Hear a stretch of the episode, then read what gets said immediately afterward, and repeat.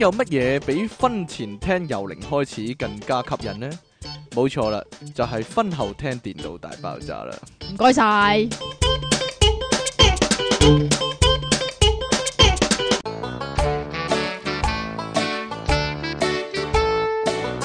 歡迎翻到嚟 pocket.com 嘅電腦大爆炸，呢度繼續有粉國界嘅王子，即其尼昂神小姐， 佢已經掘住我啦，同埋你哋嘅音樂情人出體傾啊！大家好， solo 時 間啦，繼點續解啦，啊？ 唔好啦，好啦，咁我 solo 一番啦。 喂，多謝各位嘅支持啊！你哋嘅投票呢，應該呢就已經投咗啦， 所以呢。要投嗰啲就投咗啊要啦。投呢個投咗啦，所以呢，我哋呢非常幸運地呢，就由第一日開始呢，一路大格去到最尾嗰日啦。係啦咁咩叫大格咧？咩叫大格呢？就總係、之嗰一呢，個 column 嘅頭嗰一二三位咧，就應該係大格嘅。 係啦，一路望住其他格呢，有陣時大，有陣時細呢，就知道我哋嘅地位呢都幾穩陣嘅。係嘛？係啊，咁咧短短九日嘅投票咧，咁就真係多謝大家嘅支持啦。希望咧我哋就得償所願啦，亦都唔好浪費咗大家咧撳幾下電腦嘅努力啊，真係嘅辛勞啊，真係。好啦，你都多謝下各位啦。你做啲咩嚟到答謝大家啊？誒，跳跳點翻啊 part 你拿手嘅傻仔舞啦，不如就 好啦。好好嘅，好嘅，好嘅，好嘅。 新聞時間，如果唔係咧，我就嚟俾阿即奇咧嘅眼睛掘死啊！真係呢乜啲會叫 咁嘅咩？係啊，正所謂利刃未算利，我雙眼會放兵器啊嘛。咩嚟㗎？你都唔熟 嘅？雨橋嘅歌呢？咦？呢個又係咧，將來會成為一個消失的藝人啊，可以話係。啊！依家已經消失 啦。咁啊唔係喎，有陣時佢唔知點解做啲化妝嘅代言人嗰啲 噶嘛。有咁嘅咩？好啦，新聞今日嘅新聞第一單呢，就一定唔會成為一個消失的藝人啦。 係咩？係啊，但佢係一俾定係人認錯 喎。流芳百世啊呢位。係嘛係啊，會咁嘅咩？梗係啦。咁自從阿黃曉明唔識阿陳偉霆係邊個，黃秋生又唔知羅志祥乜水，阿吳君如都唔知啊邊個係黃祖賢之後，今日輪到你偶像吓阿何韻詩俾人認錯啦，何詩詩俾人認錯乜嘢啊？而認錯阿詩詩嘅人呢，竟然係一名台灣嘅的士司機啊，台灣嘅的士陳。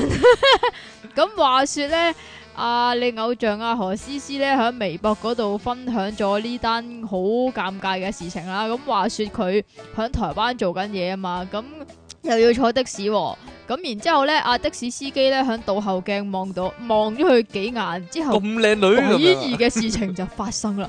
阿司機叔叔竟然開口問佢：嗯你你係咪羅志祥啊？咁 樣咁啊，何韻詩你係咪仲神虛公子點啊？啊？ 咁原本啊，何韻詩心諗以為自己喺台灣嘅知名度已經提升到叔父輩都認得出佢係邊個嘅時候咧，咁原來只點不知過係咩一啊 場。我聽到羅志美祥三個字。 美麗又搞笑嘅誤會係俾啊係人咪搞笑認錯做先羅志祥噶，咁證明阿黃都秋係生靚仔啊！嘿點啊？雖然唔知邊個係羅志祥，但係至少台灣嘅司機大佬係認得啦。咁雖然被認錯係幾分尷尬，但係阿、何韻詩咧就自我幽默咁樣話。被認錯我試過不少，這次真有創意。到底是我太 man 還是你太嬌呢？at 羅志祥，即係佢個微博嗰度啊，你來評評你。咁啊，羅志祥呢就覆竟然翻就真係覆佢喎。係啊，咁啊，梗係覆佢啦，係覆啫，係覆，OK。佢話：哈哈，我們之間有親戚關係嗎？都好啊，似都似個靚仔嘅，係咪先？ 可能唔係，啊，可能啊，會唔會何詩詩又立咗頭啊？係啊，喂，咁立咗頭咁都太叻太 man 啦，真係。點啊？即係佢會唔係啊？佢可能以為咧何韻詩係羅志祥，羅志祥係何韻詩，唉，咁所以見到何韻詩就會叫羅志祥。好啦，咪成日喺街見到啲男男女女喺度嗌交爭執嘅，係嘛 係啊，呢單嘢啊神奇喎，女和男友起爭執三秒剝罩，逼男友穿 上着戴好先至好翻。所謂女權意識抬頭啊，依家咧女仔咧亦都咧識得咧適時展現自我、喎。大陸上海嘅女性咧女權意識高漲啊，個性咧亦都以殘雞聞名嘅。嗱，上 海佢咁婆寫。啊嘛佢咁寫啦，日前呢，有一對男女朋友啦喺戲院啊睇戲啊，喺戲院梗係睇戲啦，唔係發生咩事係咩？係喎。咩？結果咧，疑似因為咧少少嘢就發生爭執啊，咁啊嗰個咧穿着紅色洋裝嘅女子咧，唔我單想問咩叫洋裝 啊？即係洋娃娃嗰啲衫咯。佢話咧呢對情侶去到戲院睇戲嘅時候呢，當時咧人潮來往不斷、喎，兩個人呢就似疑似咧因為細即係細小嘅事呢而爭執啊！地板仲有一我仲以為啲咩細添，唔係，仲有一大扎呢散落咗嘅炮谷、喎，唔知係咪即係唉一炮谷嬲就散落一一地，嬲就啊咁一樣，一定嬲還是就因為掟？炮谷，因為佢跌咗啲炮谷，所以爭 執咧，唔知啦，不得而知啊。咁、個女仔咧就問個男人啊，就話：你係咪話我勾佬咁啊？個男人就話：你唔使解釋啦。唔係點啲炮谷係無辜噶， 點知條女咧一氣之下咧，不斷質問個男友喎、佢話咧：你依家係咪想同我分手啊？咁樣喎、個女仔咧跟住又不斷質問個男友啊：你依家憑乜嘢管我啊？咁樣啊個男仔就話啦：我依家唔可以管你咩？咁樣啊咁啊個女仔咧突然間咧就做出令人驚奇啊，令人 令人 O 晒嘴嘅動作啊！佢竟然咧用三秒鐘嘅時間咧，就用迅雷不及掩耳嘅速度咧，就將身上嘅白色奶罩剝低。佢男友睇到仲即刻問：你做咩啊？ 咁樣喎個女仔跟住咧就將個胸圍咧掉落男友身上，仲命令佢啊，同我戴咗佢。 咁啊女女仔就突晒點咁樣啦，個男仔咧係咩係咩？啊！想象中個男仔唔或願者意佢好，平 咧，個男人唔願意啦，個女仔事後咧就氣沖沖，蹬下蹬下，掉下掉下咁離開咗啦。 個男仔咧手中咧仲拎住女友嘅胸圍咧，默默咁離開啊！呢、個所有嘅過程咧就被網友拍低啊，現場其他民眾咧睇到咧都 O 晒嘴喎。影片一出咧就引發不少網友咧熱烈討論啊！有網友諷刺咧呢、個男嘅咧太冇種啦， 唉，簡直俾條咩女話。着咪着咯咁啊，應該俾條女係嘛食住，會唔會唔啱 size 啊？個男人都係肥仔一個啊！亦有人話咧，呢、個女仔咧女權主義非常強烈啊！佢嘅佢嘅即係巴辣嘅行徑咧，令人不敢領教喎、如果溝着佢啊，慘啦咁樣喎、係嘛？係啊，你點樣啊？如果如果即係你同即條係仔如果同鬧條仔交，鬧交，我我除唔到個巴㗎，你又即除？啊嘛？真唔係啊，我真係好唔明點解要除咗個巴咧？嚇、即係你同我帶咗佢咁樣咯。點解要戴？可能佢男友真係一個肥仔嚟㗎。我即係串佢肥，串佢啊係啦串佢，戴翻胸圍先同我講嘅，咁樣啊， 會唔會哦咁樣咧？嘅？ 哈哈哈哈 哈！唔好唔好斟酌呢個問題啦，都 係。如果個男仔戴咗胸圍又點咧？同埋應該戴喺邊咧？唔係佢，如果要戴又戴喺個頭度咧，會唔 會？即係小新 咁啊，胸圍超人咁啊，好啦，如果佢咩 啊？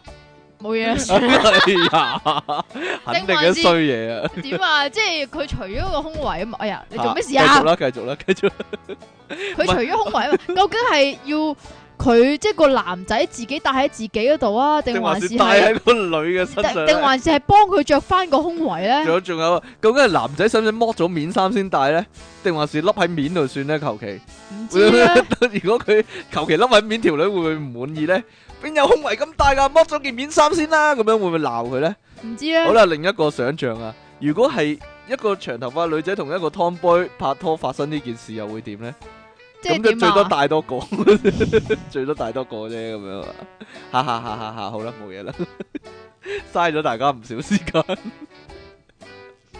下一單你唔係仲有好多嗰啲忽發奇想嗰啲嘅係咩？咪一講胸圍就多係啊嘢講噶嘛？仲要當街除添 喎，好啦，下一個。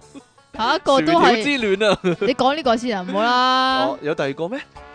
哦，你嚟啊，你都係娛樂圈嘅新 聞。娛樂圈啊咁其實咧，我就係截錄咗一段嘅啫，夠啦一係 啊，呢段，一段已經 K.O. 晒所有嘢啦。傳言有個藝人咧當街小便啊，系啦，咁嗰個當街小便嘅藝人咧叫伍允龍，但係咧大家應該唔會好清楚伍允龍係唔係好知邊邊個伍個。允龍啊啊咁總之咧就係阿嘉欣 B B 條仔啦係啦，吓，咁咧就鍾嘉對於欣啊係啊，李鍾嘉嘉欣欣、啊 鍾嘉欣鍾嘉欣啊，咁對於呢個傳聞咧，阿嘉欣鍾嘉 B 欣 B 咧咧係 啦，就好驚訝咁話吓點會啊？一定唔會咯，傻嘅咩？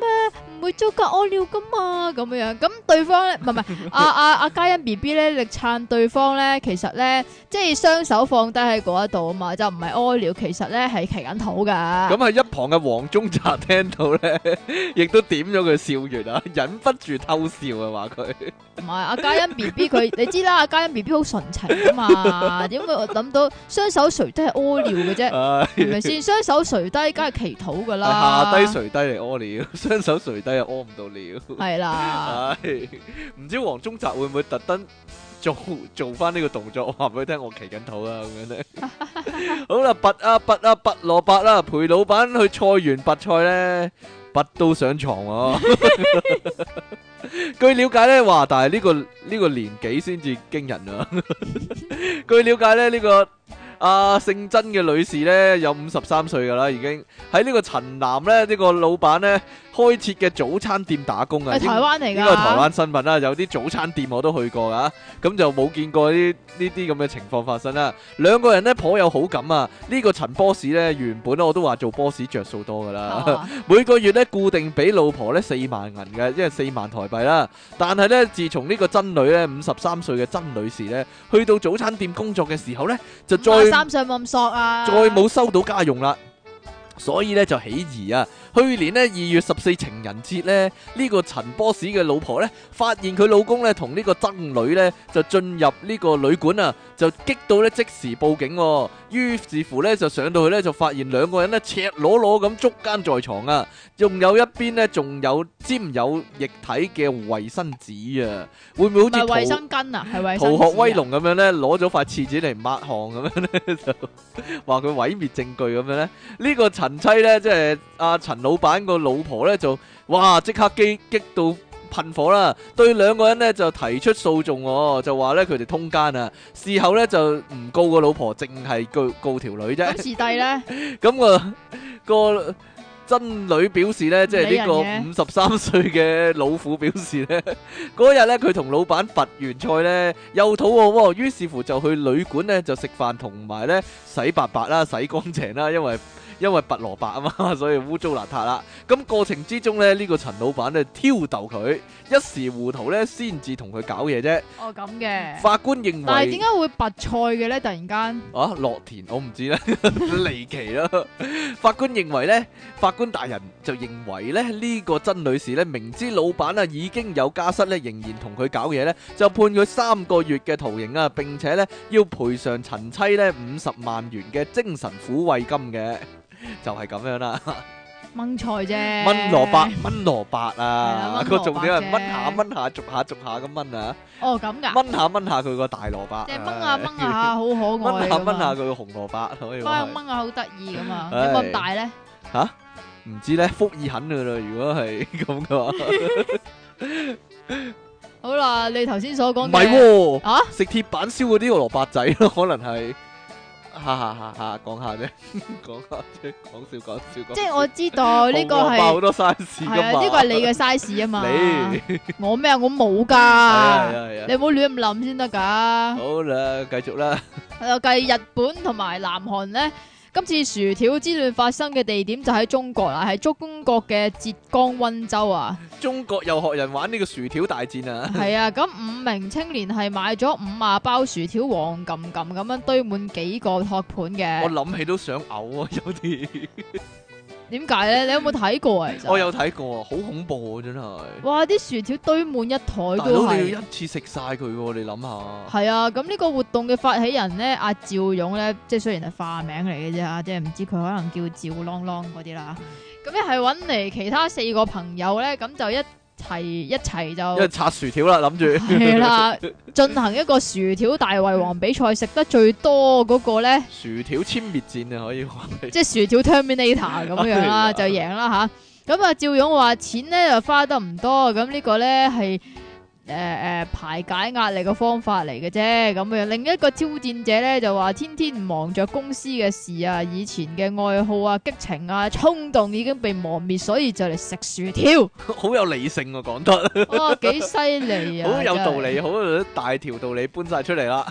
不過呢，即係其他日本啊、韓國嘅薯條之亂呢，都喺麥當勞發生噶嘛。但係呢，诶、中呢國一單呢，咧，就喺呢個肯德基喎。但係其實咧可點能解唔肯肯德基會有薯條嘅肯德呢？基有唔薯係薯條，塊但嚟但嘅但咩？大家可以疑惑一番啊。嚇其實大陸好多冒牌嘅肯德基噶嘛，唉，唔但係知可能嗰間係麥當雞嚟噶， 都唔定麥噶。當麥當機麥麥德德基係啦，基麥德基都唔定嚟噶，唔知道，不過最後係冇分出輸贏噶，因因為為食食唔晒。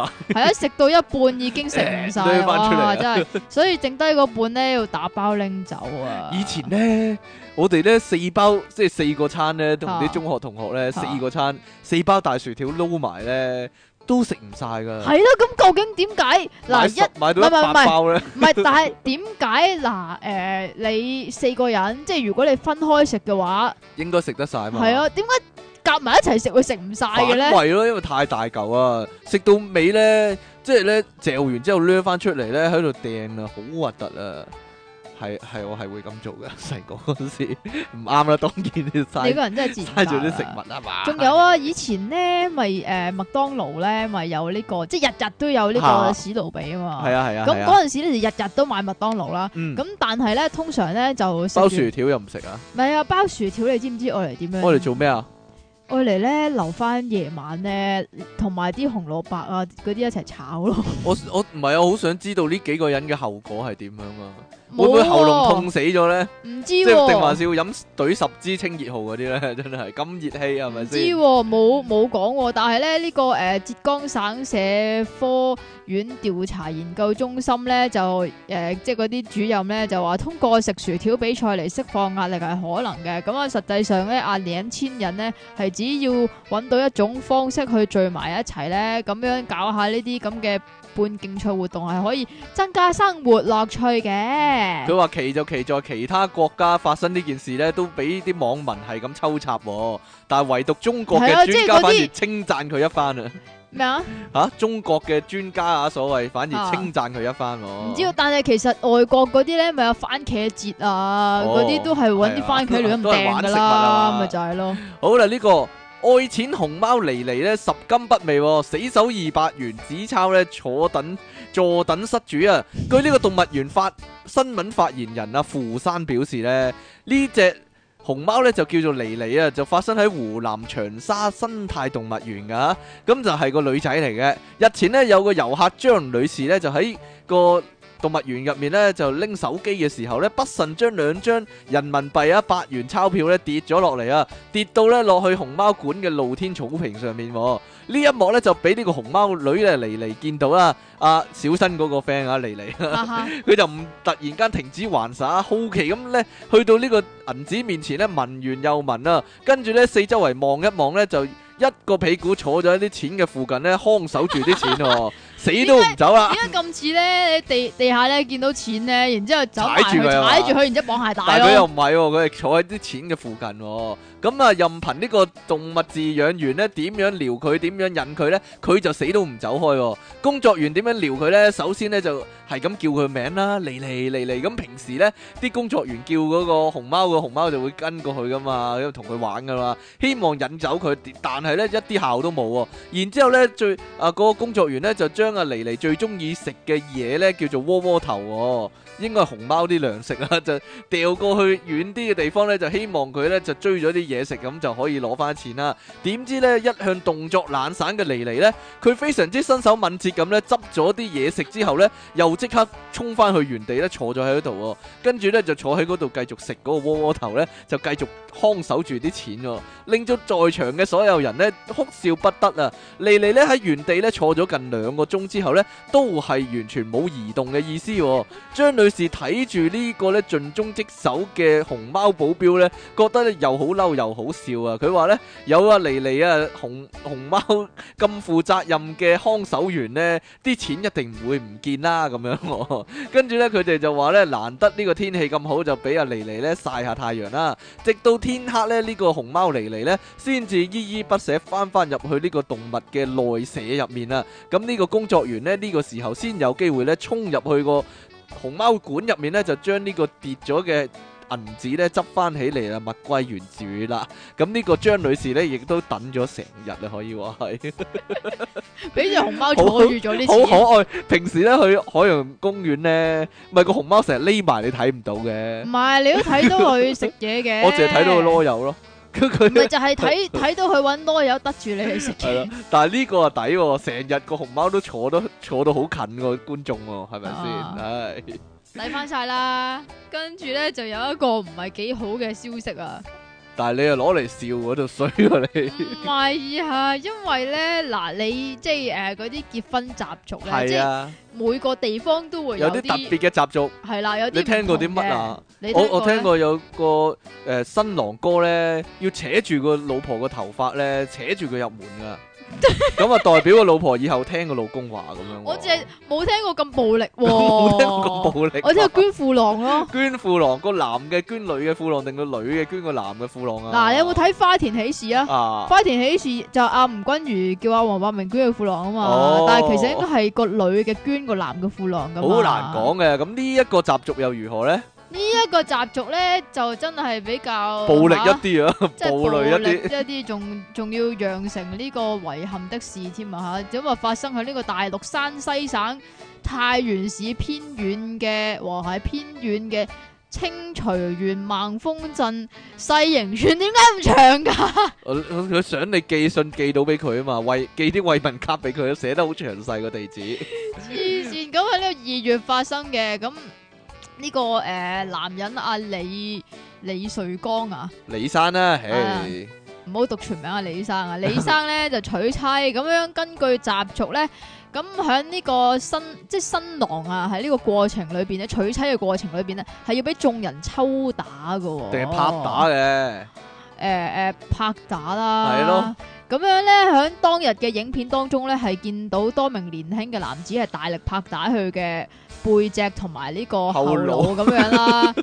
咁啊，新郎咧嗰陣時已經尷尬咁樣笑噶，咁樣 分尷尬苦笑，係啊，但咁係噼噼啪啪，好恐怖個集嗰唔個知場咧，面。咁隨 即係之後咧個婚禮當中，即係飲宴當中咧，佢係再次被拍打同樣嘅部位。咁嗰日其實都冇咩事嘅，但係三日之後咧我，諗拍咗幾千下，即係一一晚之內俾人。點啊啊啊啊啊啊即係點解要啪啪聲咁多下咧？真係唔知道。咁然之後咧，三日之後咧，佢咧就因為呼吸困難啊，咁就去就醫啦。結咁結果係發現呢個氣管斷裂喎。哦咁係啊，咁總之咧就呼吸困難咁啊氣腫咁樣啦，咁醫生係決定開刀，但係之後咧佢係駁翻條氣管啊！唉昏迷咗都冇再醒過來啦。哎呀，醫生話咧，因為佢腦部缺氧咧，所以咧有機會就算醒翻咧，都會變成植物人、喎，非常之恐怖。亦都仲有一次證實咧，中國大陸真係卧虎藏龍啊！唉，即係分分鐘有啲點解拍都 咁，我可以咁樣拍死啊！真係咪就係有個人其中某個親戚啊，可能就係有身懷呢個絕世武功咯，哦咁 一嘅嘢，拍落去啊！唔係啊，但係可能大家都係耕田啊。佢嗰一下就係、即係已經中咗內傷都唔知喎、咪就係咁樣咧，有 網有網友提出咧，係希望以有後啲搞笑網友啊，係嘛選立委咧，選中嗰陣時咧都就要要有呢咁嘅個儀式習俗咯。啊， 或者選人大。係啊，人選中咗係嗰啊，啲啊，選選中咗嗰啲嗰啲雜種啊，嗰啲都要做呢個一係儀式啊。選中特首，香港如果選中特首又做呢個儀式啊，咁啊正 啦，係咪啊？即係排住隊去拍係啊，咪啊？係咪先？唉你咪你咪篩選咯，篩選咗出嚟要係經咯過過到呢關， 過到呢關先至可先至可以上台係啊，啊你。洗啊，你洗啊！唉 又有個網友話咧，究竟啲新郎哥揾翻嚟嗰啲係親人定係仇人 喎？定還是係新娘嘅 ex 誒嘅前男友哦咁混嘅，咗喺入面咧，即係因即係報仇咁報咧，啪啪啪咁樣啦。 好啦，跟住落嚟咧，又係呢個即期嘅消息，乜嘢啊？ 演技派啊！ 好啦，你咪想我 拍你啊？佢話大陸咧福州有一個咧十九歲嘅年輕女子咧，喺十一日咧，應該三月十一日啦，搭的士咧就冇帶夠錢喎、咁於是乎咧四周圍打電話向朋友求助啦，點知咧都完全冇人聽你知唔知啊，點解？因為嗰啲朋友，我朋友好冇錢貧噶窮嘛，啊，係哎啊，呀！電話都冇啊，咁咧，去到目的地嘅時候咧，佢竟然咧突然間扮晒嘢咁啊！啊點解我會喺你架車度噶？我明明喺屋企瞓緊覺噶。 咁啊吓吓，哇！呢、個真係可以同埋今個禮拜嘅由零開始咧連住嚟聽係喎。嘛？ 佢明明喺屋企瞓緊覺，但係突然間 咧就喺呢個的士上面醒翻喎。 哎呀，好啦，據呢個海峽都市報報導咧，福州市陳姓嘅司機咧，琴日下晝咧喺呢個琴日啊，佢咁樣寫啊，十一日下晝啦，喺鼓山附近呢，就載咗一個年輕女子、喎。對方上車之後呢，表示呢要去誒、呃、閩侯南通、喎。跟住呢就粒聲都唔出啦。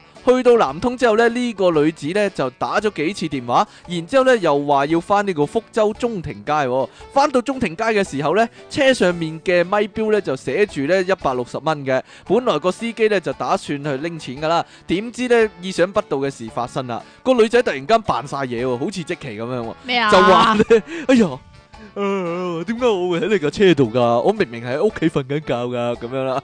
個女仔就質問個司機添喎，哇！我人先告狀，你正衰人嚟㗎！並且咧拒付車資啊！呢、個陳姓司機咧只好將呢個女子咧就車到去派出所，即係車到去派出所啦，車到去差館啦，然之後咧就向值班嘅民警咧求助啦。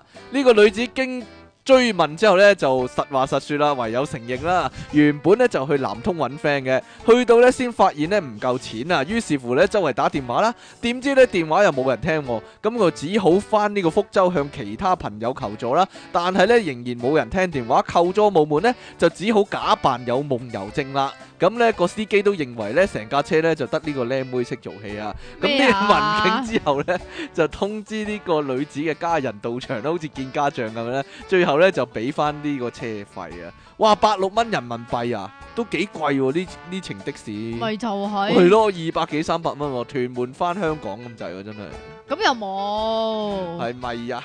最後咧就要又要介紹一啲叮當嘅產品，咁神奇？係 啊啦，又要嘟嘟嘟嘟嘟嘟，冰鎮內褲 係咪一個着咗涼快嘅產品呢？，唔知咧佢有英文名添嘅喎 英文名就係 Slow Balls，係冰鎮高丸喎，咁係係㗎，冰啊呢鎮個蛋蛋喎，呢呢個個發明者阿 Joshua Joshua 咩啊？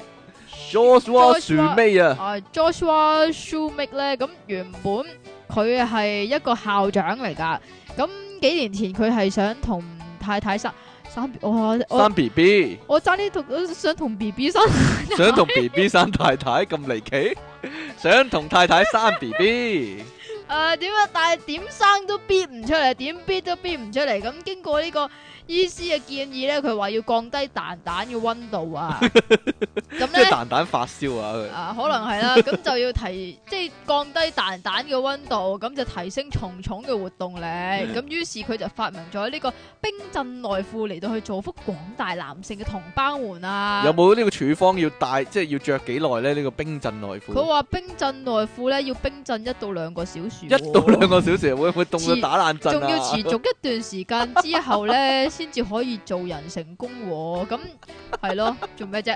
縮細咗咯，咁咪會 唔知咧。冷縮冷縮熱 脹噶嘛？唔知咧，咁醫生建議咧一日係最多降温兩小時嘅，所以佢建議一次唔好超過你拍咩，唔好超過一小時喎，哦，唔好超過一小時啊！即係一次過就唔好超過一小哦會時。凍壞個蛋蛋，係 啦咁還是做嗰時要解凍，使用嘅時候要解凍咧個蛋蛋唔擺出知嚟道。喎、拎出嚟叮一叮佢。咁叮一叮佢咪死 晒咯。好啦，哇，好過晒時噶， 今日呢，電腦大爆炸第九十集啦，終於嘅題目就係俾面派對。我哋呢就想講下一啲呢俾面啊，同埋呢一啲落面嘅場合啊。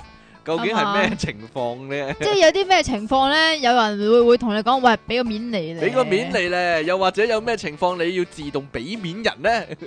嗱，第一個情況啊，就係咧，例如你喺公司做嘅，啊咁咧就好多職員啦，咁有陣時咧公司開會咧，咁啊老細咧就會無啦啦搞個爛 gag 咁樣咧，就諗住大家即係。因為你做老細嗰陣時先會啫， 就諗住表現下自己幽默感啊，親民一番咁樣。呢、個時候呢，作為職員嘅你呢，就一定要俾面啦，哈哈哈哈哈咁笑一番啦。我都身身有同感噶，點解因啊？為有陣時阿即奇呢 搞 gag 嘅時候呢，我都要俾面咧笑一番，哈哈哈咁樣噶。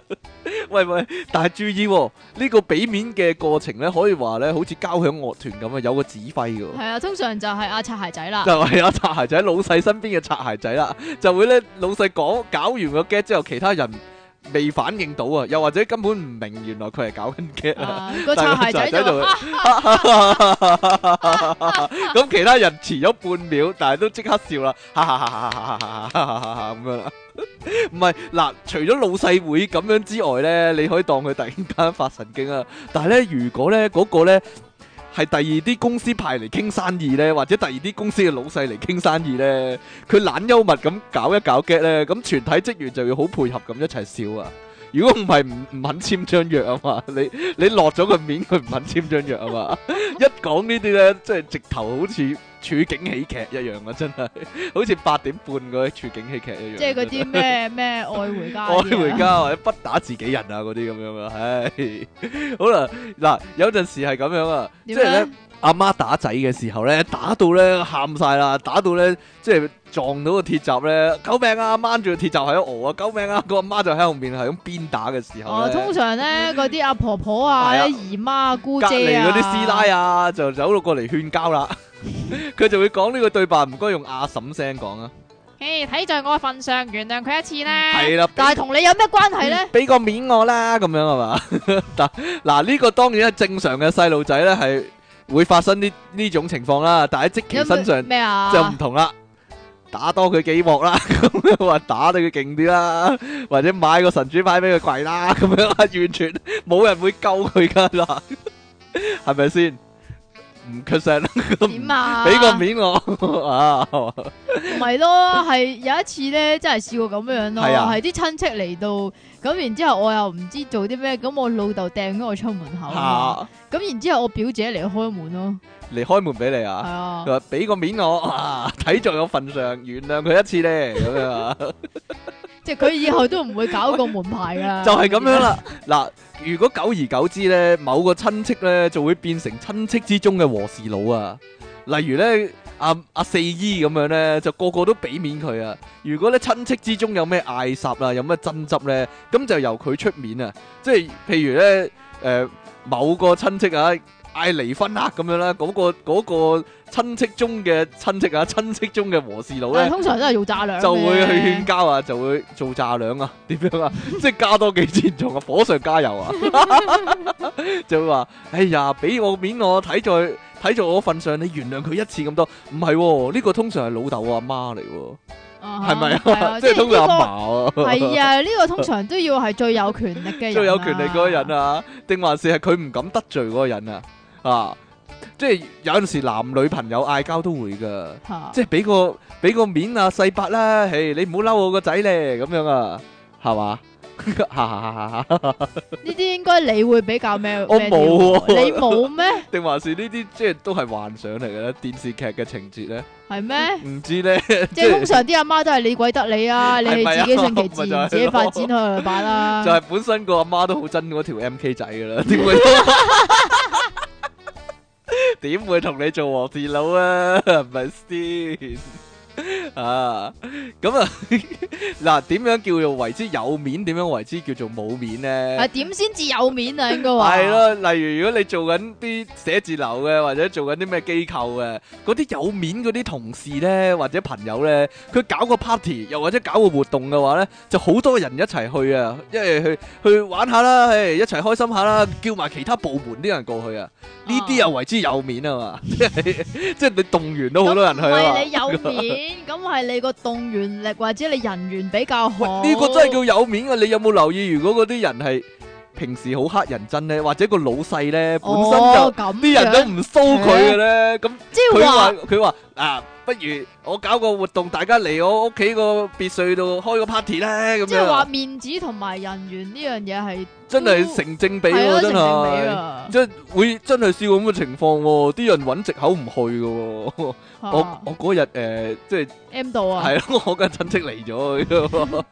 我嗰日約咗人啦，咁樣咧，你你一見到咧嗰啲人話約食飯咧，啊即係喺唔公司係啊通，常原本咧就會話好嚟，係咯嚟但係跟住就會放你飛唔機啊嘛。係話 Facebook 嗰啲喎，係當面約食飯喎，即係放工嗰時，喂一齊去 Happy Hour 啦咁樣喎，呢個又話哎呀屋企煮咗飯啊，嗰個哎呀唔唔好講呢啲喎都係，點解咧？唔好冇嘢冇嘢， 嗰因個為呢又啲係你你會做嘅嘢唔係咯。嗰個又話，哎呀，嗰日啊，我要去探阿媽啊，類似一早約咗噶啦，冇辦法啦。咁因為結果咧，小貓通常三四隻或者一個人都唔去咁樣，啲人約你，你都會話：哎呀，老婆煮咗飯啊！咁嗰咪啲知道嗰個啊人就，哎，冇乜，唔係咁大面，或者咧本身就人緣就麻麻地咁樣啊，係嘛？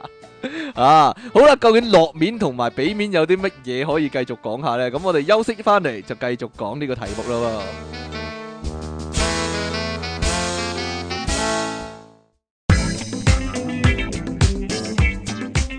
有乜嘢比婚前性行為更吸引？就係、婚後有夢遺啦。哈哈哈哈哈！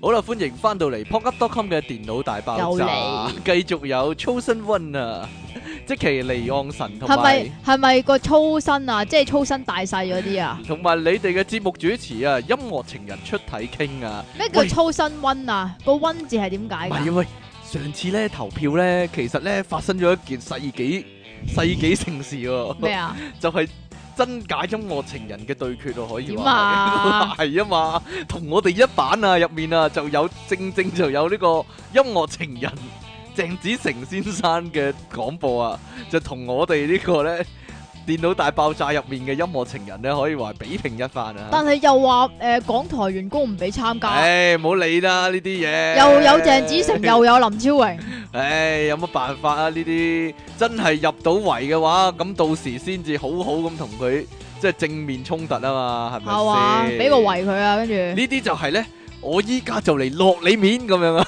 我 哦呢呢個到時係踢入去音館，樂情人嗰度踩場係嘛？啊我都係音樂情人啊！嗯係啦， 好啦，喂，例如說有咩俾面嘅情況咧？例如說啊，如果你去食飯又或者去買嘢嘅話咧，如果嗰間鋪頭認得你嘅話咧，就會咧，哇，先生前先生後咁唔係啊，樣，認得你係乜啊衫乜好好招呼係衫咯咪就係咯阿阿方啊生咁樣啊，或者曾曾小姐，我姓哎，曾㗎，啊唔係姓真咁好啊，又嚟買嘢啊，咁樣啊，乜咁錯當啊？係咯，咪就係咯，咁嗰啲啊樣好好招呼你咁樣啊，通常呢啲情況咧就會嗱，即刻覺得自己好有面咯，即刻。如果買嘢嘅話咧啊，名店如果你又係嗰啲有錢人買得多嘅話，咁可闊能太啊，好老土啊，闊即太係啊，你係 VIP 咁，啊啲啲 sales 要認得你啦。一定要認得你。係啦，第二就係飲茶啦。係啦，咁樣咧，因為我以前細個嗰陣時咧，我老豆老母咧一到禮拜六日咧，就一定飲茶啊，去同一係間啦，去同一間酒樓同一個位，係啊 呢個冇同一個位，都係尖啦咀嗰啊間翠苑咁樣啦。咁然之後咧，啲阿嬸咧認得㗎。係啊，咁爭然生之㗎後咁好啊，又嚟飲茶樣啊。咁然之後咧，有一次咧就我冇去，但係我細佬又去。但係嗰陣時咧，我細佬係好細個嘅啫。咁然之後咧，個阿嬸話：乜你個女仲係咁細 個？簡直係等同呢個何詩詩認錯做羅志祥啊，簡直係好嘢，好嘢，好嘢。喂，其實咁樣喎，如果啲人咧，你去到好，你去好多次好熟嘅話咧，嗰間鋪頭啲人都唔認得你咧，都算唔俾面你嘅， 真係都算冇面係嘛可以話係。係嘛？但係點樣先至誒會令到你成日都去，又或者你唔係成日都去咧，你間唔中會去下，但係啲人都會認得你咧。就係嗰啲人勁咯，即係嗰啲 sales 啊，訓練有素，又或者咧，其實佢哋本身就知道點樣冧客啊。係嘛？呢個其實咧，你覺得佢俾面你，或者佢佢令你覺得自己好有面，其實咧係佢嘅身材工具之一啊，或者身材嘅手段之一嚟啊。你其實都唔知啊，係嘅，你都要睇下你同你做過嗰 sales 你就知啊呢啲點。啊？你都要同你你即係你都要即知係道睇嗰有個冇關係唔係你要知道嗰個人啊，即係係啲乜嘢客先得噶。嗯咁、你如果係嗰啲西人嘅話，咁或你又者其點會熟實啊？係咯扮嘢嘅咁樣啊。咪就係咯，我覺得啲人就嚟認得你噶啦。乜嘢啊你？成日去啲鋪頭咧，睇完一輪咧又唔買就走嗰啲咧，咁呢啲咧就係呢啲就我去係間間都唔同咪嘅，就係呢啲就係奉旨唔俾面呢啲， 就係就嚟就嚟，我覺得各大鋪頭咧會貼個通緝令咧， 貼住阿積淇個樣咧就話呢 點啊？個人睇嘢唔買嘢咁樣係啊，即係即其與狗不得內進嗰啲啊， 係咪想講啊？即係如果睇戲就最常見嗰啲就係咧，你嚟到唱 K 你又唔唱，即係唔俾面啫咁樣係嘛？哦，咁我一定好俾面噶，係咪啊？你係搶住我咪咪唱霸嚟噶， 又或者又或者啊，即係一齊出去飲嘢啊！依家嚟到又唔飲酒，即係唔俾面啫，同係啊，我飲飲咗橙佢，汁我咩你啊？咪就係咁樣咯同我跟住飲咗佢啊！類似咁樣啊，呢啲做戲嗰啲江湖江湖片嗰啲情節啊，即係咧成日都有噶，啊係即係尤呢其度劉有德華支啲戲啊，呢度有支 XO，啊你同我我懟咗佢，係啦，你同我懟 咗佢，我就前事不計。類似係，啊咁樣啦，就係得罪咗啲江湖大佬啊，係啊，啊但係咁唔就要揾個叔係啦父輩出嚟擺和頭酒，但係唔知點解一定要係懟咗支酒佢噶係喎？咪啊？嗰個叔父輩通常係邊個咧？關海山。啊？啊，類似咁樣 就嗱，俾個面我呢單嘢算數咧，咁啊，即係同仲唔同我斟杯茶俾阿咩哥咁樣啊，即刻斟杯茶，嗰、個人咧就好唔想飲啊，因為我俾面你啫，跟住就係啊，飲通飲咗常佢咁唔樣係飲咗佢之後會發生啲咩事咧啊，？就掠翻佢嗰度係啊。啊，通當住佢咪係咪潑啊？潑佢啊嘛。呢、個呢、個場面係咪發生喺劉德華同秦沛之間啊？好似係 喎，係喎，劉華跪喺度斟茶，係喎秦沛噗嗰台咁樣嗰啊，台咩咧？逐親添咁樣啊，《女落傳》咯。啊佢係佢話喎佢得罪咗佢，佢啊啊佢話我我呢世都唔俾你升噶啦咁樣啊嘛，嚇咁佢又揾阿關海山嚟求情啊嘛，你俾個面我飲咗呢杯茶算數咧咁樣啊唔嘛，係啊，溝咗佢女啊，我溝咗個女係另一套嚟噶，你一台白啊飯魚啊嘛，係另一套嚟㗎，嗰套係南咁江，多同嗰套係南江南江轉，轉啊，一套南江轉，一套女落轉啊，你嬲亂咗啦。咦一模一嗯樣啊！哎呀，兩個場面用一模一樣啊！哇，好老土啊諗嘅。 但但係我有陣時覺得咧，現實世界入面咧，有啲同事或者有啲朋友咧，會真係好似睇戲咁老土噶。例如咧，即係誒、呃例如啊，我嚟呢度，即係我嚟呢度飲你呢餐啊，都係俾面你啫咁樣啊。咁即係點佢啊？真係講到出口咧，哇！真係企喺旁邊嗰啲人咧，毛管都凍埋啊，唔係或者好似咁你講嗰啲通常係咁樣樣，即係譬如咁俾面啊！誒咁係樣啊，你結婚咁你請到啲哇好好罕見嘅人啊。係啦，咁好有派頭嘅人， 尤其是親戚之中中有啲即係四五六線嗰啲明星仔嗰啲啊， 咁咁俾面啊咁樣啊嚟飲啊咁樣係嘛？你回憶緊啲咩嘢啊？ 冇嘢啦，算啦。冇嘢，冇我爆啊完都唔係，係啊，我完全唔知點解要咁樣樣咯，即係嗱會覺得有自一己次。好有面咯，我完全唔覺得係咯，有一次係咁樣嘅，嗱大大約大約啦啊，就係我咁講個情況啊，嚇，誒唔係你講嘅情況係新年，係咁咧就誒、有一個遠房親戚嚟嘅，嗯咁、就乳房親戚遠房啊， ，O K 遠 OK， O K，唔係遠嘅乳房啊， 我正想講， 好啦，繼續啦，咁樣咧就誒係嗰啲誒總之銀行嘅嗰啲好即係做到都幾高級啊嗰大啲粒啦人嚇啦，咁然之後咧就誒佢嗰家人就去去我阿婆屋企咁樣樣啦，咁拜年啦，係啦拜年咁樣啦，咁然之後咧我阿婆咧又唉好緊張啊又成啊咁哇，直頭係執靚間屋，掃掃乾淨笪地等人嚟咁樣啊！係啊，咁跟住緊張啊！係啊，跟住又覺得啊你哎呀乜咁大面啊，請到你嚟誒誒誒咩誒蓬拜荜生輝啊，真 係，咩嚟㗎？即係連我間屋 啊都靚晒，你一嚟之後，真係咁樣唉啊！嗰啲啊咁唉我完全地都唔理解，我覺得唔好咁假啦，係咯，唔好咁虛啊，唔好咁做作啦，即係做戲咩咁樣係嘛？真係見到呢場面就毛管都凍埋，真 係我我真係企企咗喺隔離，我真係想走啊！嗯我咁點算？點算啊？你話我可以點 算啊？喂，有陣時見到啲大人做呢啲咁嘅嘢，真係 à, 真係毛管都凍埋噶喎。但但係咧，你講到話俾面咧，啊嗰啲樂壇頒獎典禮係咪俾面派對咧？吓、去嘅就俾去面咯，嘅俾面，唔去所以嘅就落你面，所以去嘅俾面咧，就俾面嘅時候，我都會俾一兩個獎仔你嘅，咪互相俾面咯。呢啲咪就係好黑暗 喎、係噶，咪就係何思思最中意呢啲情況就。點啊？唔去 咯，唔唔係話唔俾面你，而係我唔使俾面任 何人咁解啊！哇，唔好講呢啲嘢啦，真係點解咧？啊，因為仲要發展噶 嘛，一陣人哋又唔俾面你，呢啲正所謂面就人哋 俾嘅，假你自己丟啊，係咪先？好啦，講完俾面咧，就講下落面 啊，有啲咩有啲咩落面對白咧嗱。係 嘛？有咩落面對白啊？呢啲即係通通常嗰啲三四五線嗰啲黑社會港產片就係咁樣咩啦。啊？依家擺依家我擺明我落你面啦，係啦，我依家嚟擺明落你面噶啦，咁樣啊，哇！呢啲好靚啊，好靚啊，或者嗰啲啊，阿阿大口清通常咁唔樣講啊係通常通常點大傻樣去哥，我依家明睇你眼尾噶啦，咁樣啊，點啊？又買板都唔知定買版都唔知 贏，點樣落人面咧？踢館。啊嗱，通常啲電視劇啊、啊啲戲啊，點樣去踢館啊，又或者落人，仲要人哋間館剪彩嗰陣時啊，係即啦，係喺度舞龍舞獅，即係誒燒晒炮仗嗰個。啊個武館成立啦，咁就另一班人咧就帶晒帶齊啲人嚟踢館啦，啊，一係咧就揭人哋一物面啦，啊，因為唱呢衰人哋啊，即係喺人哋喜慶場合度唱衰人啊！係啦，即係啊即係晒啲裸照出嚟咁樣樣 啦，無啦啦，哇，你去到咁盡啦，你去到咁盡啦，你又啊啲電影情節係咁噶嘛，係一咪啊係咧，一係咧就喺嗰啲誒，即係唔係幾好嗰啲叫做壽宴嘅嘅反相反詞係咪？即係喪禮啊，喪禮係啊嘅時候咧，就即係燒炮仗或者咧舞龍舞獅，係啦哎，我嚟賀一賀你哋咁樣啊係嘛，啊，我我嚟賀賀你賀你阿乜哥父皇權啊咁嗰啲，係咪啊？懶即係係串擺㗎明嚟落你面噶啦，咁樣啊嘛？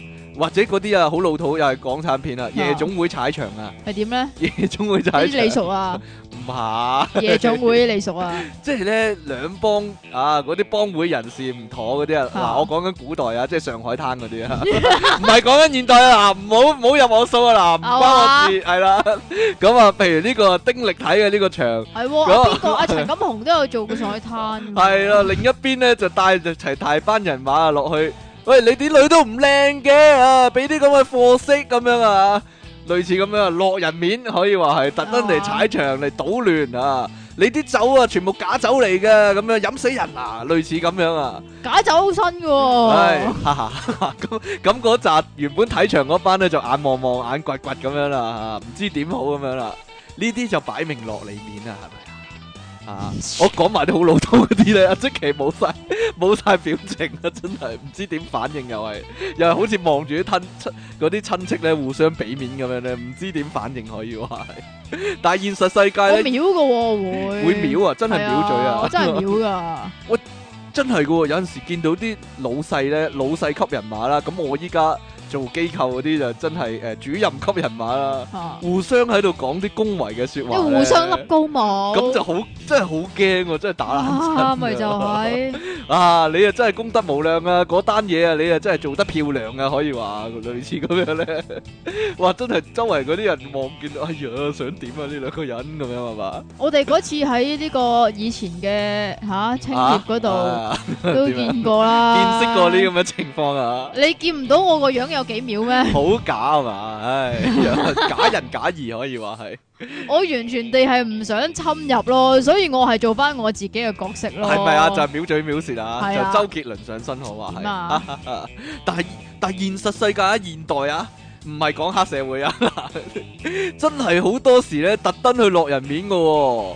例如說嗰啲政府大粒咧，落區嗰陣時哎你咁咧，咁快講政 府啊？得你你 skip 咗個踢館，我想講喎，大佬。踢館係點樣咧？真係冇管嗰啲踢係館啊係啊係啊，咁以前咧，我條仔咧嚇係誒響澳專洲，業踢館啊，唔係啊，咁佢有學拳嗰啲噶嘛，係即係學誒，呃佢又好奇怪嘅，自由佢搏擊定係咩啊？唔係啊，因為佢師傅咧咩都識啲啊，佢嗯原本係學應該係誒劇框度嘅，嗯，但係咧又有跆啲拳道又有啲合氣道咁樣啊撈撈埋晒一齊咁樣樣咧，咁佢咧就永遠都唔考帶，嗯，你知唔知點解啊？點解咧？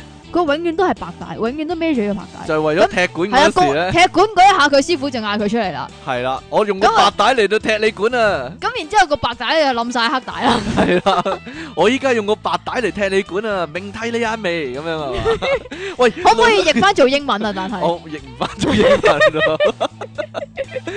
Share your，哎呀，我唔知眼眉英文點講啊，sorry。 I 班啊， 哎呀，喂，嗰陣時啊，唐伯虎點秋香咪係咁咯。係點咧？阿周星星咧，咪出嚟對隊對贏晒哦，嘅。跟屙尿跟啊住唔嘛，係發爛跟住渣。啊 嘛，跟住阿阿黃沾華，好啦，你依家可以翻去掃地啦，咁樣啊 嘛，即係我揾個掃地嘅都嚟懟贏你啊，咁樣啊嘛，咁啊明落你面啊嘛。嗱，講話現實世界點落人面咧，就係嗰啲例如啊，依家好興啊，啲政府大粒咧去體察民情嘅時候，收集民眾意見嘅時候咧，就突就然哎拉咩咩落台，係啦，拉隊嚟到示威啊，話你個大話精咁樣啊， 類似咁樣啊。然之後掟個 cushion 俾你你呃人或咁者啊，講晒啲衰嘢，呢啲僭建幾時先搞翻好啊？咁樣咁嗰個高官咧，如果真係面皮薄一啲咧，真係啊，哇！即刻黑面啊，真咪係咪上屆嗰個咯，即刻冇嘢，哎呀，即刻冇嘢講啊！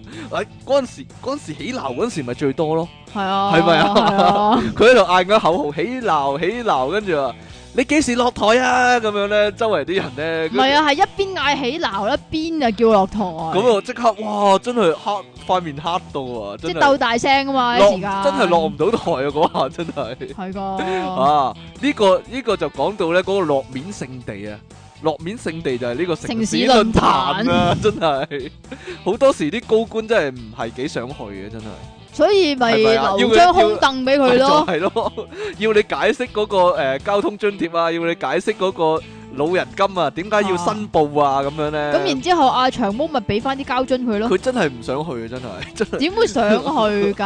好慘，真係明俾人落面咯，去親嘅話就好冇面噶咯喎，人唔哋係唔係唔係，其實人呢哋真一係兜個口兜面鬧你，仲要鬧晒粗口啊咁樣嘅喎。呢一個歸根究底，其實都係你要推硬推嗰個政策嘅錯嚟啫。啊，咁你點解要俾人落面啫？你去嗰啲地方，你可以係人哋即係可以係讚你嘅喎。咪就依家咪就係對抗落面嘅行動，就係要即係請一班人嚟俾面自己咯。 呢、個咪就係係咯，呢個先好。笑咯。呢呢下真係面人哋俾嘅啫，你要自己俾面自己。呢個哇咩世界啊喂，真係講到講到呢一單就真係有嘢講我喎。講乜鬼愛港力咧？啊，咪撐乜乜嘅。係。啊，跟住又搞個論壇嘅。係啊，跟住冇人去 喎。你記唔記得呢單啊？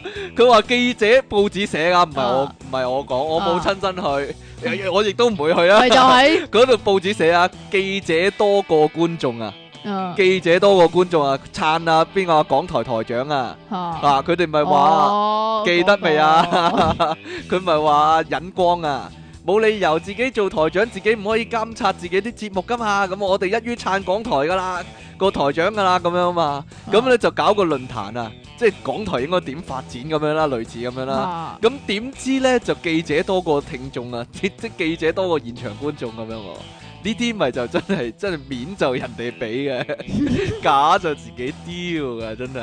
同埋嗰個愛港力嗰個發言人都真係假下自己丟係啦。啊係。啊，呢個其實有人講咧話佢係曲線咩嘅喎？曲線其實其實佢係曲線嚟係嘅啊喎。曲線反對黨嚟嘅其實。係啦，啊嗱呢啲唔知啊，喂，你講到假就自己丟呢個啊呢，咁嗰陣時啊，即係民建 聯有個後生領袖，即係講英文咁樣呢啊，搓埋 best 嗰啲呢，哦跟住俾人語爆嗰啲 呢，呢啲係咪就係假就自己丟呢？真係，誒唔知哎咧，呀冇嘢，又或者係自己肉麻當有趣咯，哦，即係咁呢點啲知真係冇得好蛇齋餅粽咁簡喂單呢啲咁。真係冇嘢好講嘅，呢啲咪真係嗱，呢個落面仲有一個叫落面嘅表演啊，簡直係落面嘅表演經典示範。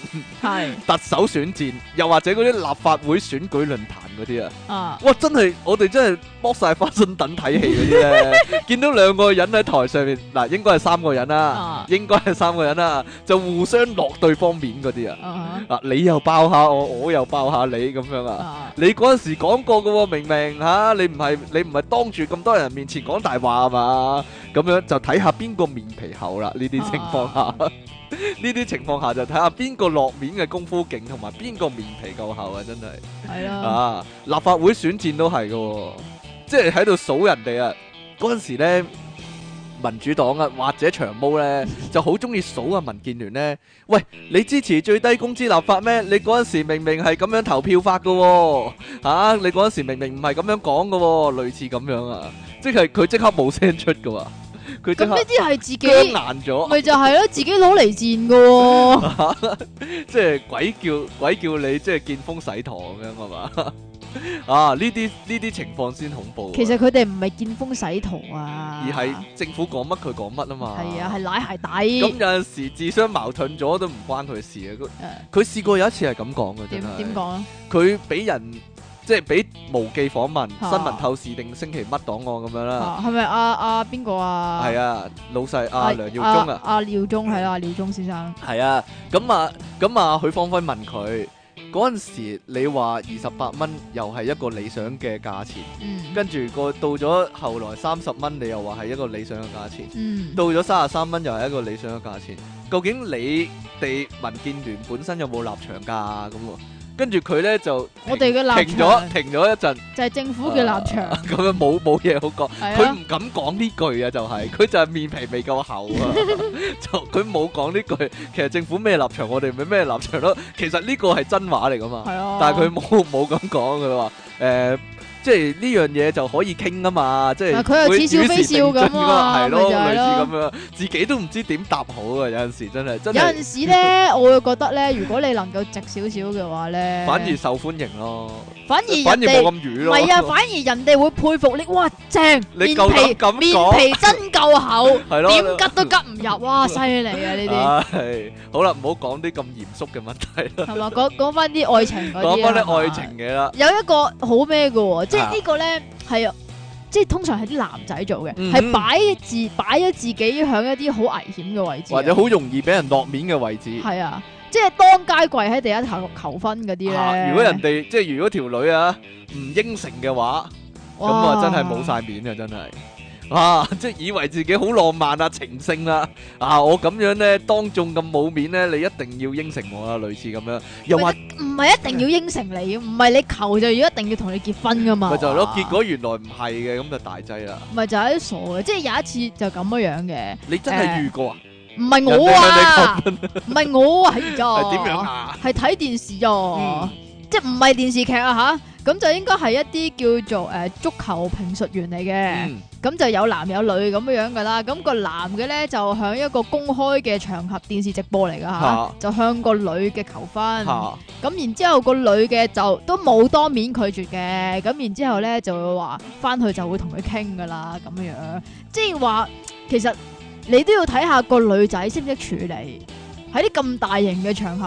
啊，如果佢講錯怕嘢，醜 係啊怕醜嘅喎，誒、又或者係佢嗰下即係俾你逼多兩逼應承咗，跟住然之後逃婚嘅話，咁啊更加咁你瘀。就大劑啦。咁啊更加真係魚皮啦你知係啊但係男仔有陣時真係係咪失去理性咧？有陣時呢啲叫佢其實咧好容易企咗一個位咧，會好容易令自己冇晒面嘅喎。係啊，例如説，其中一個最容易發生嘅問題就係你去即係溝一條女咧，係啊你自己嘅同班，又或者咧同一個 office 嘅人啊，嗯，即係到你成你。日啊都係咁噶唔嘛？係唔係唔係，唔係唔都係。到嗰條女啊，即係俾另一個人溝走嘅時候咧，咁你就自自然然就即刻冇晒面噶啦，即係因為人人都知呢單嘢啊嘛。唔係係睇下你點解會俾第二條仔溝走咗咯，又或者第二條仔點樣做，或者條女點樣做啊？嚇如果條女特登激你嘅話咧，係哦咯，通常都仲要係噶嘛，係咯，仲要喺啲聯誼活動啊，或者集體活動嗰時帶埋條仔嚟，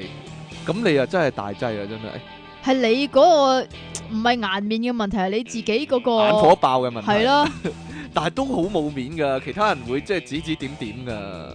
哎呀，佢又俾人飛啊，咁樣啊。唔係你睇下係你啲同事係八婆 type 啊，定還是係咩多嚟嘅數八婆睇嘅咧係啊，， 做唔得知同點解，唔事知點解同事通常都係咪八婆就 type，係㗎咯。 唉真仲要係仲要咧，即係俾你聽到咧，哇！佢新嗰條仔好靚仔啊，好大隻啊，咁 樣咧，係啊嘛，咁你就哎呀，真係唔知點算，直頭唔去喎，有陣時通。常係咪你會聽唔到？啊係唔係條仔係唔直頭唔去咯，即係啊為防咁樣俾人落面。吓。直頭唔去咁樣咯。咁但係如果唔知道去咗咧，唔知道去咗咁我我咪大劑咯我我有急事走先啊，我阿嫲就嚟生啦。 哇，再老土啲啊，不如點啊？個女仔結婚嘅時候，前度男友踩場啦，啊，啊， 即係咁樣樣啊，即係多謝多，即係多謝你接收我只舊鞋喎，咁樣啊，做咩？你好想 做呢樣嘢啊？老老老唔老土啊？呢個你都老黐唔線老土啊？我你又着我只舊鞋着得舒唔舒服啊？俾我着到闊晒咧，咁樣啊！哈哈哈哈哈哈哈哈！講下啫，死講講賤格講笑講笑講笑。唔 係啊，即係咧咩啊有一個诶，即係你結婚嗰陣時咧，咪會我結婚冇呢啲事發生。吓啊啊！即係點啊？初戀啊，初戀啊，咩初戀啊？我老婆嘅初戀啊，我係。啊，， 哦就冇人哋。踩場啊，咁你哦啲女咧？都冇， 都冇啊！啊，點點？樣啊？跟住跟住咧，即係咧，佢即係結婚嗰陣時咧，咪問誒雙方圓面，而跟住咧就會問有冇人反對嚇嘅。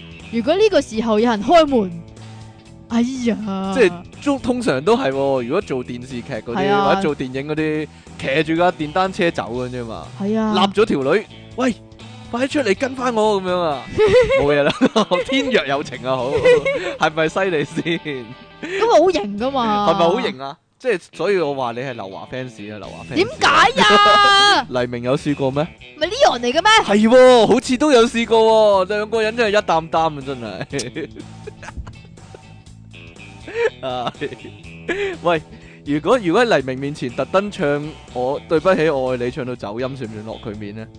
啊啊啊啊！講笑講笑講啊 啊！喂，但你啱先話男仔容易俾人落面啦，其實哦女仔都會㗎。例如咧，即係同一個情況係咪唔？係同一個情況，就係咧，即係譬如啲女仔參加啲咩 function 咧，我分開咗係啊，好 煩啊！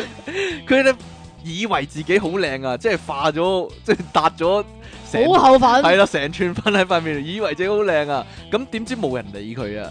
即係佢諗住以自己咧，好似穿花蝴蝶咁噶啦，即係去到一落場，好多人埋嚟同佢搭爹啊，好多人咧過嚟溝佢咁樣啊，點知咧完全冇人理佢啊，咁樣咧，咁就自己就覺得自己好冇面啊！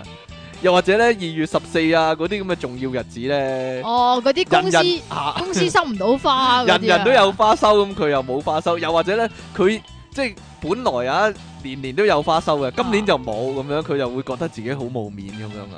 我老豆啊，啊，點樣咧？我老豆講啊，即係有一次行街咁經過個花店，跟住咧就即係嗰間花店都係一個幾高級嘅地方。嗯哼，咁然之後咧就話哇咁擺咁多花喺度，有冇人買嘅咧？跟住又之後自己自己自言自語咧，嗯應該二月十四好多人買啦。咁我媽問點解啊？咁話自己買俾自己嘛，哈哈哈哈 你你阿爸真係出色啊，真係。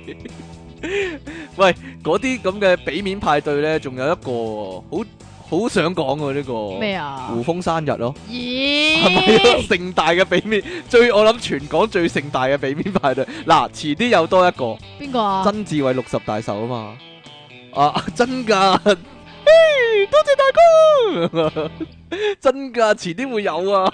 我諗呢個哎係即係繼胡風生日之後另一個咧，全港最勁嘅俾面派對啊！真係唔係，其實我又覺得胡楓生日咧係俾個藉口，即係阿胡楓個契仔噶嘛，係啊即係一齊開演唱會咁解唔啫，知咧，俾個藉口咁都解算係啫。有啲唔係唱歌嘅都嚟唱咯，例如咧，例如張家輝嗰啲咯，張家輝現唱歌 張㗎，家輝唱歌㗎啊有出碟㗎，真係一個俾面派對，真係勁多人去啊！即係星光熠熠啊嗰啲咁樣啊，平時請唔到嘅或者收咗山嘅都出嚟唱兩嘴啊！真係呢係啊，啲先叫即係呢啲先叫大面，但係其實係咪真係佢本身咁大面呢？即係譬如胡風咁樣，定還是係啲人借佢個名而出嚟亮下相咁樣呢？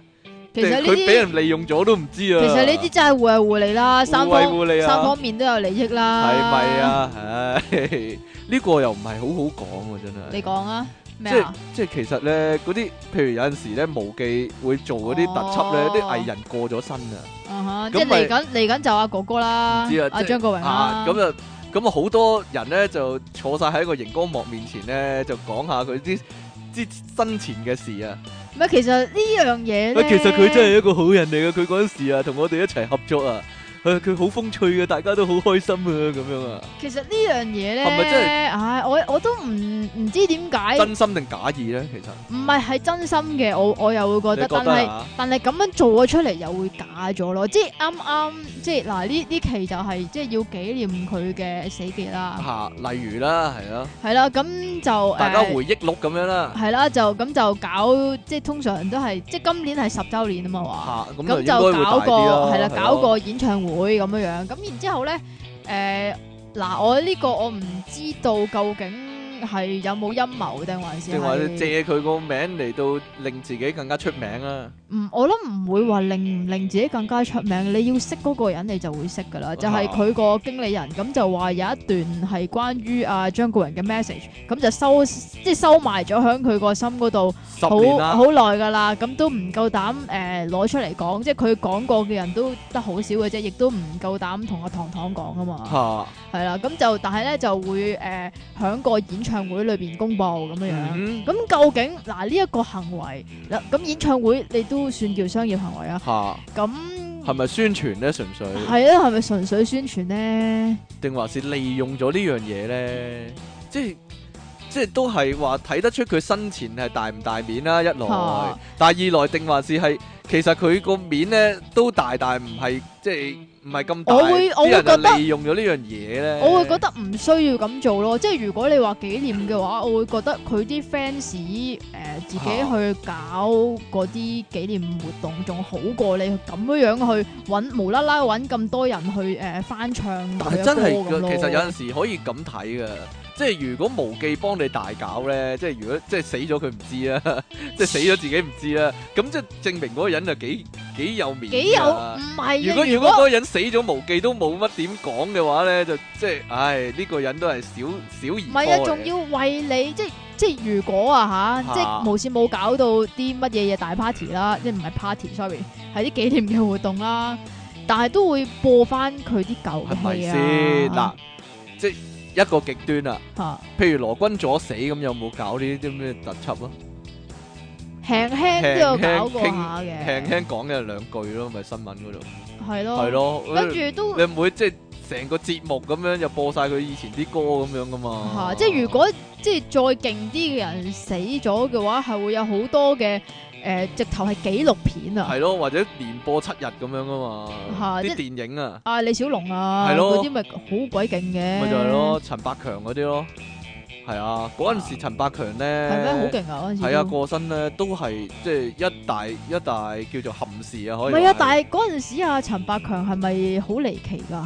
幾離奇咪自殺咯，唔係啊，話佢其實昏迷咗好耐㗎啦嘛，係啊係啊係啊係啊係啊，係咦嘛？咁啊家駒都係咯，唔係家駒就突然啲嘅，嚇意外咯，係啊，係家區家區係突然啲嘅，但係陳百強我我呢隻以我所記得啊，嗯係好好似係一段時間誒、呃、傳出話佢係有事咗一段時間，然之後先至話佢誒唔喺度啦咁噶嘛？係啊係啊係啊，好啦，最後問一句啊。點啊？喂，入投注站俾人查身份證咧， 算唔算俾人落面噶啦？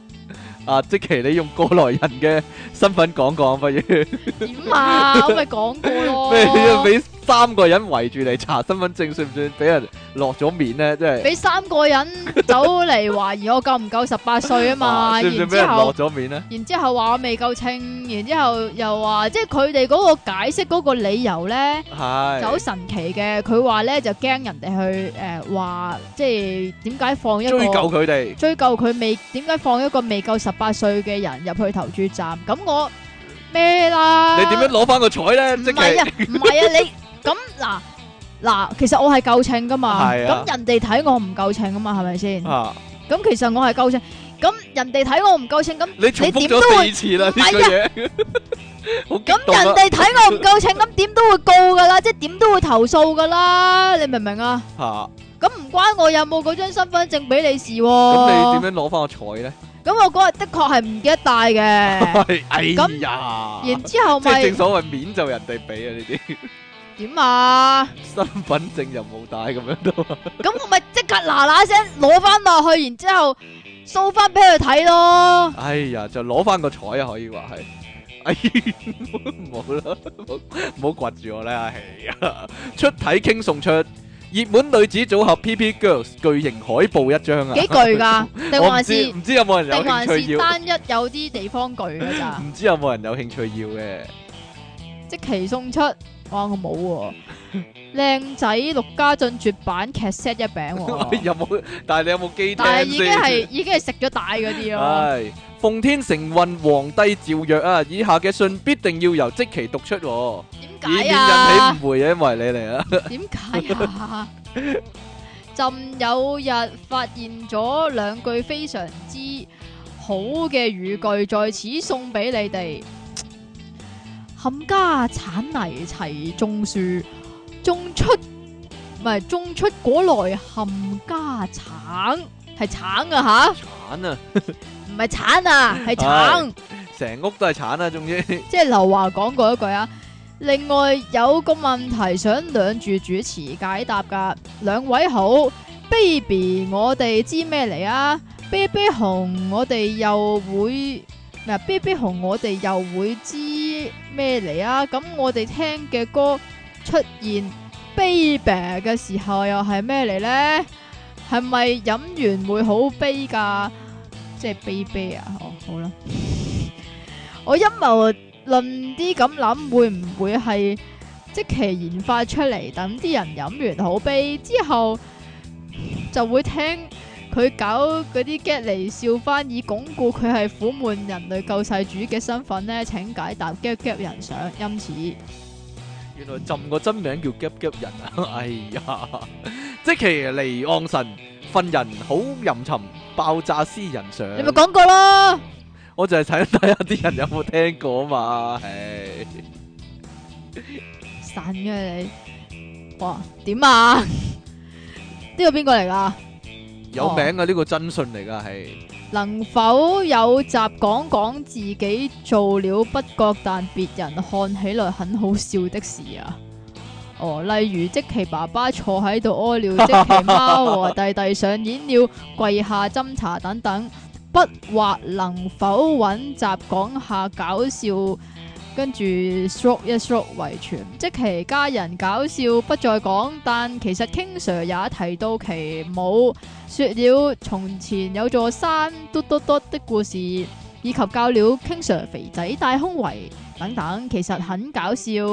句好，佢係阿姑 Banda V V 喎，阿古 Panda B B 啊。 好啦，親愛哇！呢、個澳門來信好鬼死長啊！呢、個親愛的電腦大爆炸主持你們好，我是來自對面海的聽眾。其實我老早之前已經懷疑你們的讀者來信全部都是 King Sir 老作的。直到最近，King Sir 叫讀者快點寄信來。講真，除咗根叔同朕的信來，其他的是不是都是 King Sir 的作品呢？每星期老作聽眾來信，平均花你多少時間呢？能透露嗎？因為有一些很好的文采，又對戀壓晒韻感，絕對有花好過，絕對有花過功夫的。有點算過嗎？份量是不是已經可以輯錄成書了？其實每一集我都係寫一兩次啫，寫一兩封假假信啫嘛，好多係嘛真信噶其實，唉，你誤會咗啦。即係嗰啲詩嗰啲啊係你寫嘅啫，你唔好亂其他嗰啲都係真嘅。講。 好啦，其實即係搞我嗰啲信啊，通常都係你寫梗係唔嘅。係啦，我其實有兩個非常困擾的問題，希望 King Sir 同即其能解答，都是真人真事，冇咩笑點，只好請求你們讀得搞笑點啦。首先是有關我公司的，我個人平時比較文靜，但都算有禮貌，見到同事當然會打招呼，但是我們公司的走廊非常長。有三百米以上長嘅走 廊，如果你去完廁所打算翻 office，離遠見到你的同事在走廊另一端想打招呼，尷尬的時刻就來了。有時候因為距離太遠，對方雖然好像在跟你四目交投，但又其實可能見你唔到。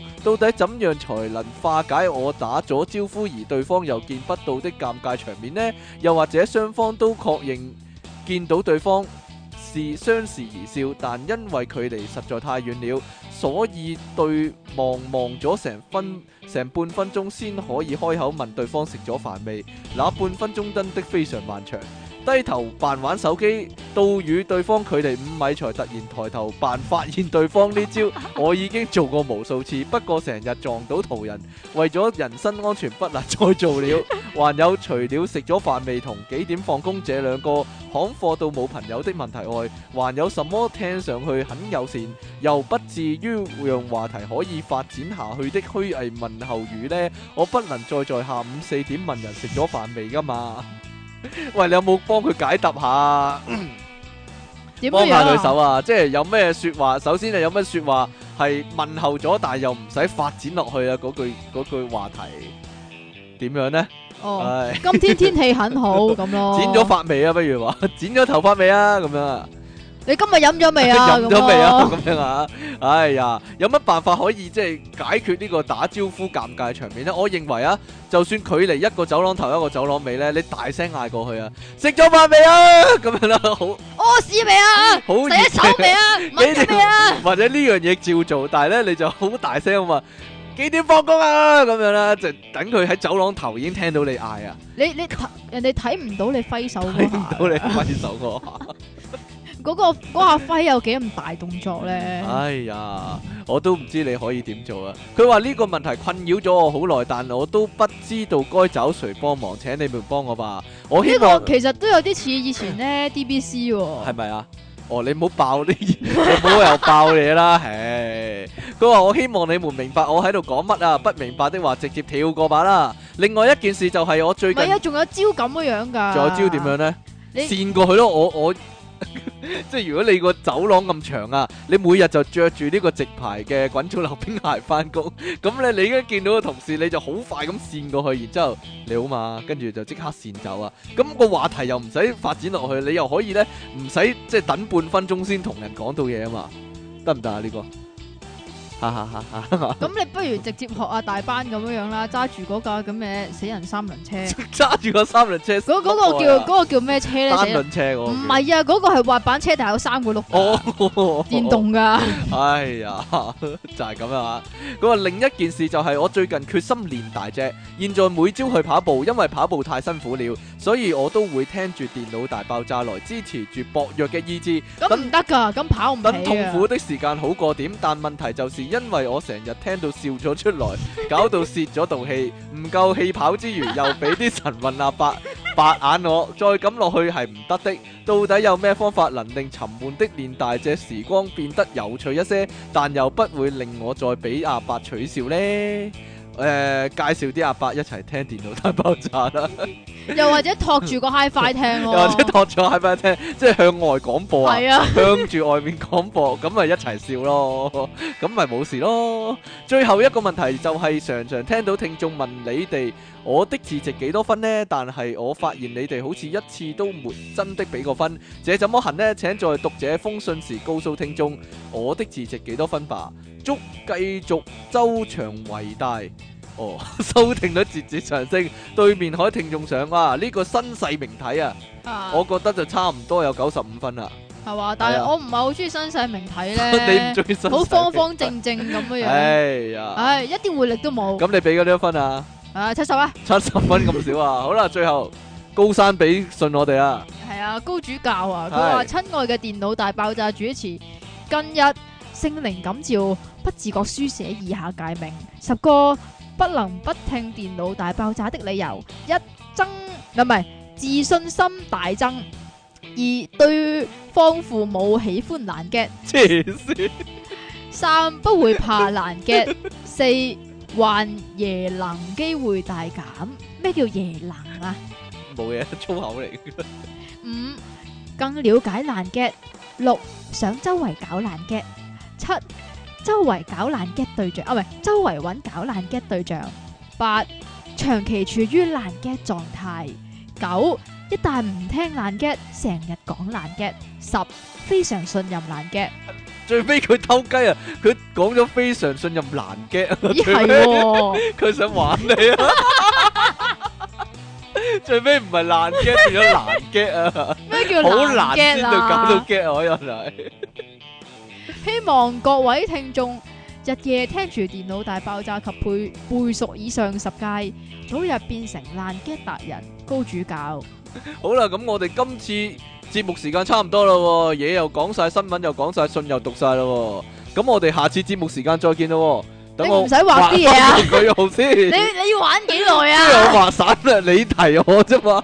我攞支筆嚟畫個省略號先。哎，點點點點點。咁我哋下次再見啦喎，拜拜。你做乜唔講拜拜 啊？你唔講拜拜，即係唔俾面呢？ 黐線啊你！你一定要講拜拜啊拜拜啊好。